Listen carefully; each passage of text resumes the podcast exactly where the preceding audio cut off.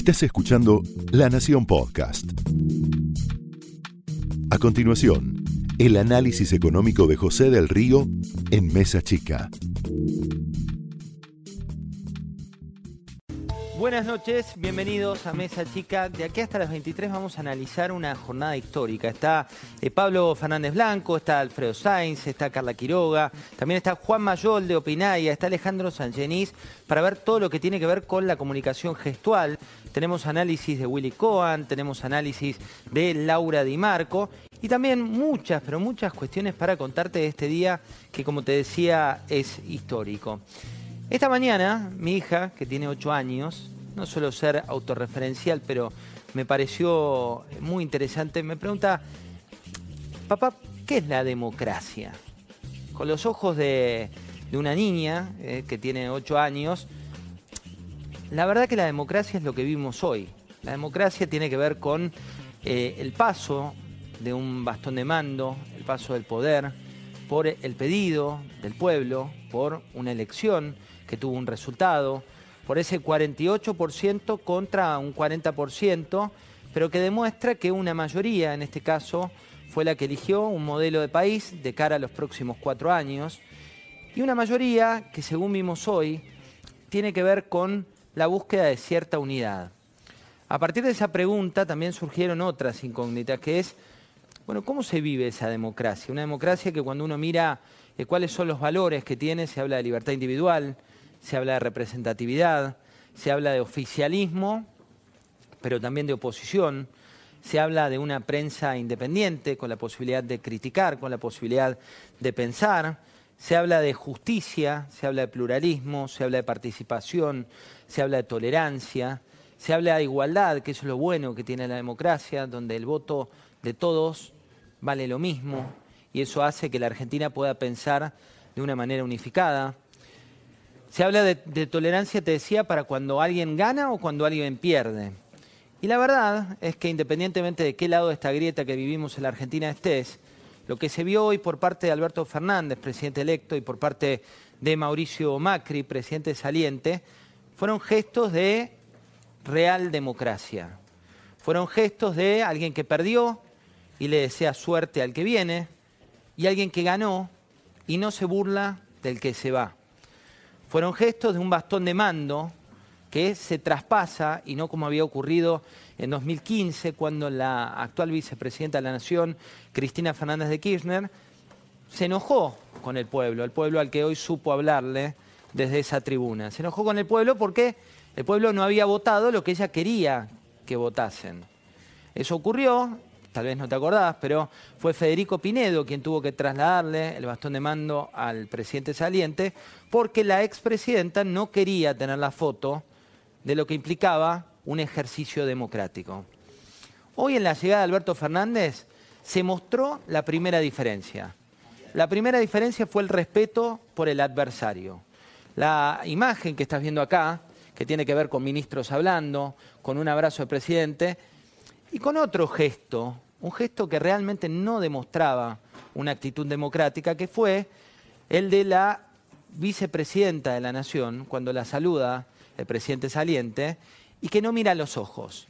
Volviendo al inicio, cuando mi hija me preguntaba qué es la democracia, siempre lo que uno aprendió de chico es que si no mira los ojos, te lo decían tus abuelos, te lo dicen tus padres, es que algo ocultás, que algo tenés bronca, que tenés cierta ira.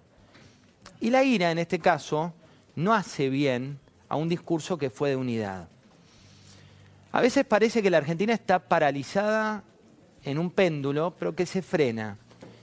¿Y a qué me refiero con un péndulo que se frena?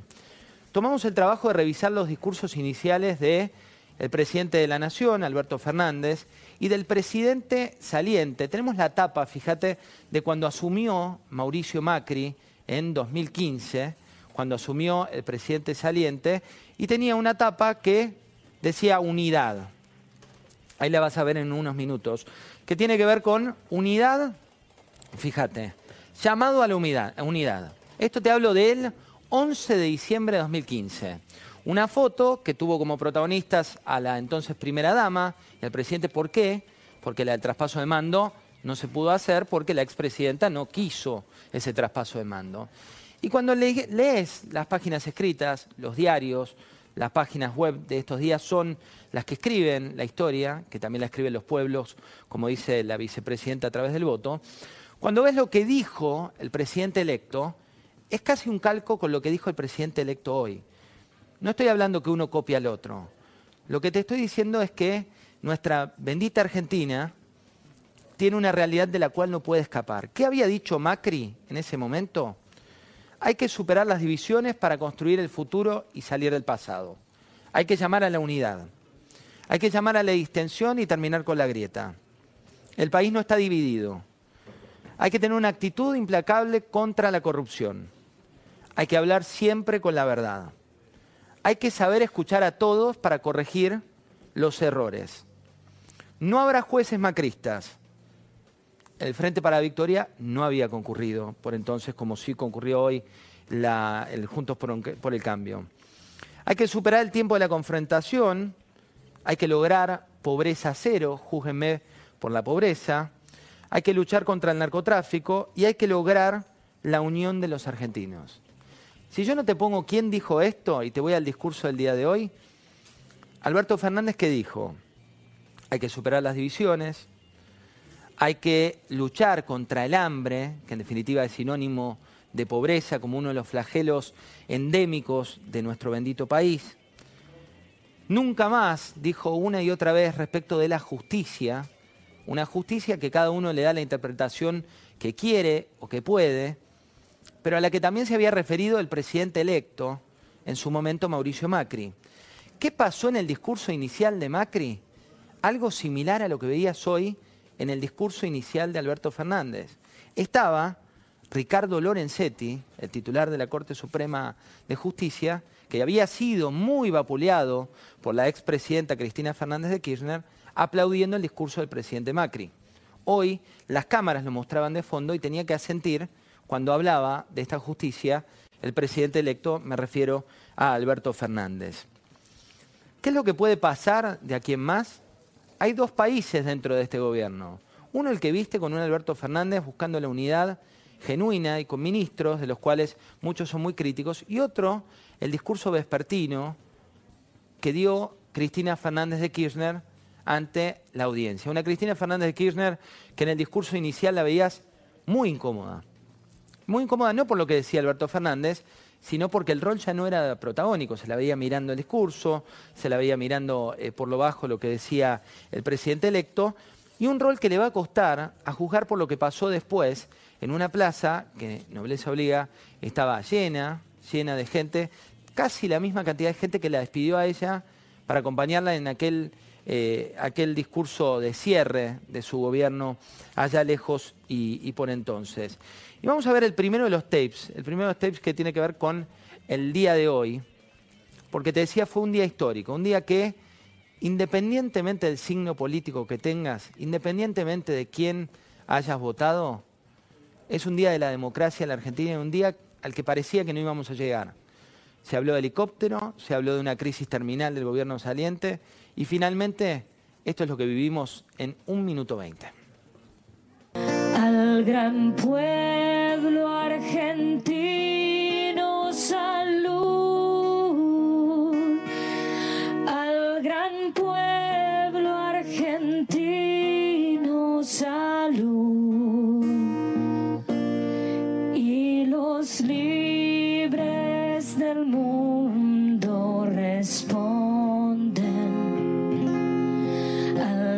pueblo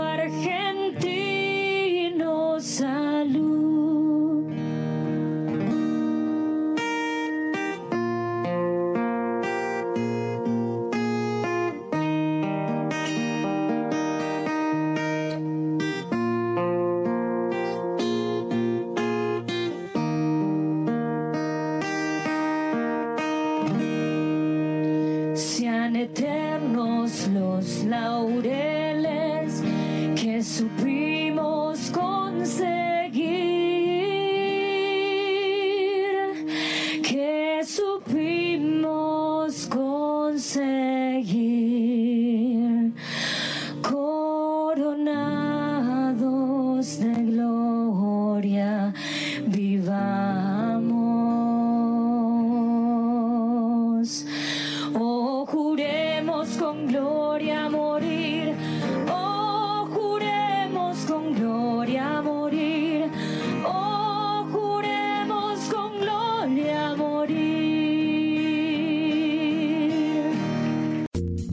Esto fue el análisis económico de José del Río en Mesa Chica, un podcast exclusivo de La Nación. Escucha todos los programas de La Nación Podcast en www.lanacion.com.ar. Suscríbete para no perderte ningún episodio. Estamos en Spotify, Apple Podcast, Google Podcast y en tu reproductor de podcast favorito. Seguí escuchando La Nación Podcast.